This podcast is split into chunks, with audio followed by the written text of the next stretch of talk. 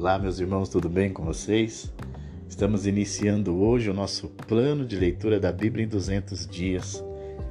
Hoje nós vamos ler Gênesis do capítulo 1 ao capítulo 7 e vamos falar agora um pouco sobre a criação. Nós não somos igual aos evolucionistas que imaginam que o mundo foi criado através de uma explosão cósmica. Nós acreditamos em um Deus que formou todas as coisas e que não houve um momento em que Deus não existisse. No livro de Salmos, número 90, verso 2, diz que antes que os montes nascessem, o que tu formasse a terra e o mundo, sim, de eternidade em eternidade, tu és Deus. Então nós cremos em um Deus infinito. E o método que Deus utilizou para a criação do mundo foi o poder da sua palavra. E toda a Trindade, não só o Pai, estava presente na criação. No Evangelho de São João, capítulo 1, verso 1, diz que o próprio Filho, Jesus, era a palavra. E em Gênesis diz que o Espírito é descrito como pairando ou movendo sobre a criação, preservando e preparando as atividades adicionais de Deus. E aí fica uma pergunta: qual é o propósito e alvo da criação que Deus fez? Deus criou os céus e a terra como a manifestação da sua glória, majestade e poder. Todos os seres viventes e elementos da natureza deveriam render louvores a Deus. A palavra diz que depois que Deus completou a criação, no sétimo dia ele descansou de todo o seu trabalho e abençoou o sétimo dia como santo, ou seja, é o primeiro memorial que Deus estabelece com o homem sobre um momento de santificação. Nós temos as nossas jornadas de trabalho, nós temos os nossos dias corridos, mas nós temos que separar um momento para se alimentar espiritualmente. Nós temos que separar um momento como o Senhor deu como, como memorial para a santificação. E outra característica de Deus também, ele se revela como um ser pessoal. Deus criou Adão e Eva à sua imagem, e Adão e Eva podiam se comunicar com ele, ter comunhão com ele. Outra característica é que ele era um ser moral. Deus criou tudo e achou que tudo era bom. Então nós vemos que nem havia pecado ainda nessa época. Logo, Adão e Eva também não tinham pecado.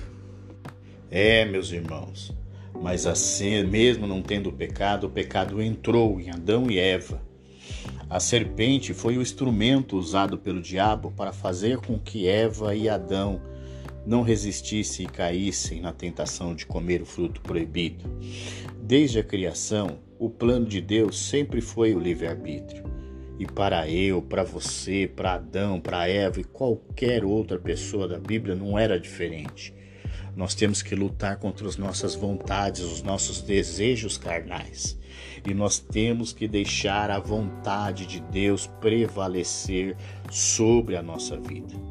E por que a serpente foi na Eva e não em Adão?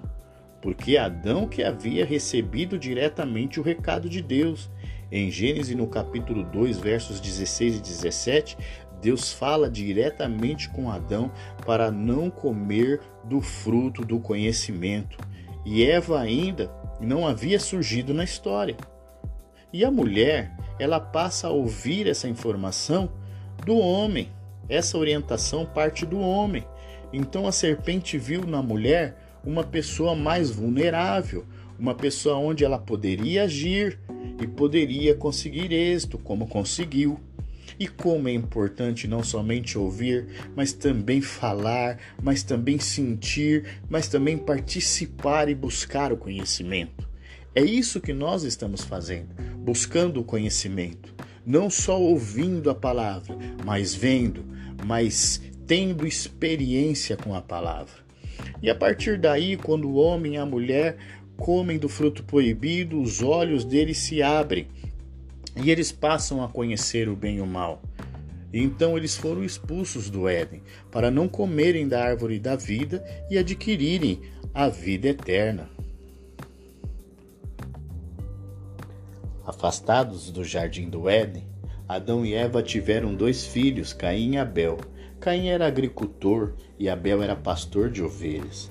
Após Deus receber a oferta de Abel que trouxe dos primogênitos das suas ovelhas e não receber a de Caim que apresentou somente parte das suas colheitas, Caim comete o primeiro assassinato e se afasta da presença de Deus. Ele mata o seu irmão Adel, Abel, se afasta da presença de Deus e um detalhe, hein? ele não se arrepende desse ato que ele fez. E a partir daí vemos que os descendentes de Caim seguiram uma maldição hereditária. Alguns destaques é Lameque, que casa com duas mulheres, também mata um homem. É, então, a partir daí, a gente já vê que a descendência de Caim era uma descendência maligna, uma descendência que infelizmente estava carregando uma maldição hereditária. Nós vamos também ver que Adão e Eva têm outros filhos e tem o um filho com o nome de Sete. E esse é, filho, Sete, é, através da, de, de Sete ele tem Enos e as pessoas começam a invocar a Deus, ou seja, depois da morte de Abel,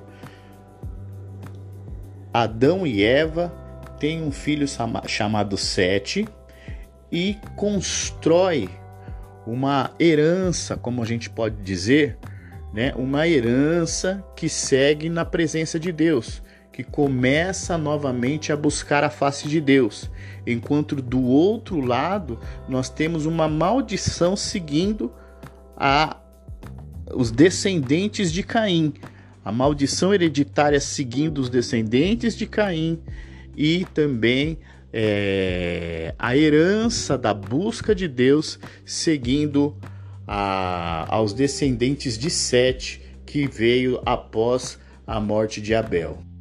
Por fim, nós chegamos no capítulo 5 de Gênesis, que vai falar dos descendentes de Adão fala sobre Enoque, que andava em comunhão com Deus e Deus o levou para si, e também vamos conhecer, através dos descendentes de Adão, o primeiro relato de Noé.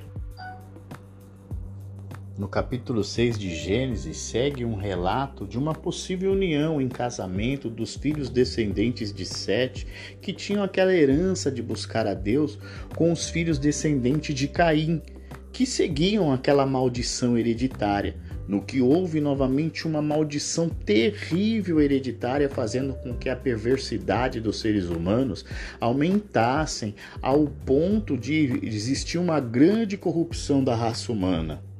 Isso fez com que a ira de Deus se derramasse para destruí-los. Noé, porém, encontrou favor diante de Deus, que falou a ele do plano da destruição humana, com um grande dilúvio e que ele deveria construir uma grande embarcação para ele, para a esposa, para os filhos, para as esposas dos filhos, como também para cada casal de espécie de animal, pois Deus estava naquele momento fazendo uma aliança com Noé. E depois nós chegamos ao capítulo 7. O capítulo 7 fala do dilúvio Deus manda Noé entrar na arca e então chove 40 dias e 40 noites, e as águas do dilúvio cobriram a terra por 150 dias. E assim nós encerramos o nosso primeiro dia de leitura do plano da Bíblia em 200 dias comentando um pouquinho, né, de cada um dos capítulos aí, desses sete capítulos que nós lemos.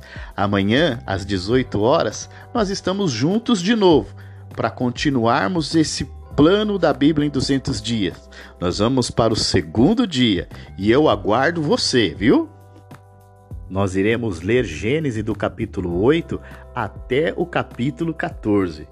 Um grande abraço para você, fica com Deus e qualquer coisa você pode entrar nos comentários, fazer o seu comentário, a sua pergunta e vamos continuar unidos nesse plano de leitura e nesse desafio.